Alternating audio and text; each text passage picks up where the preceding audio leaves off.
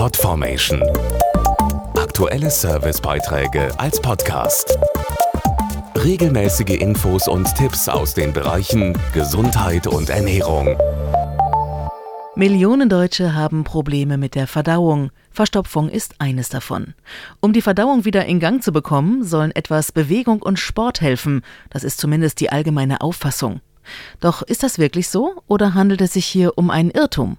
Über 12 Millionen Deutsche leiden mindestens einmal im Jahr an einer Verstopfung. Betroffenen wird häufig gesagt, sie sollen sich einfach mehr bewegen. Stimmt das? Dazu der Darmspezialist Professor Michael Karaus. Nein, ein Mehr an Bewegung bewirkt keine signifikante Veränderung der Darmtransitzeit und hat damit auch keine Wirkung auf die Verstopfung. Menschen mit einem verzögerten Transit, das ist ein träger oder lahmer Darm, können sich durch vermehrte Aktivität auch sportlicher Art leider nicht zuverlässig von der Verstopfung befreien. Also doch nicht mehr Sport oder Bewegung? Doch empfehlen würde ich Bewegung immer, weil sie generell gut ist für den Patienten. Aber ich würde nicht versprechen, dass sich damit alleine die Verstopfung verbessert. Es braucht zusätzlich meist noch andere Maßnahmen, wie gerade eine Änderung der Ernährung und gegebenenfalls auch Abführmittel, um diesen Menschen bestmöglich zu helfen. Verstopfung kann die Lebensqualität sehr belasten. Tipps, was Betroffene tun können, gibt es im Internet, zum Beispiel auf digestio.de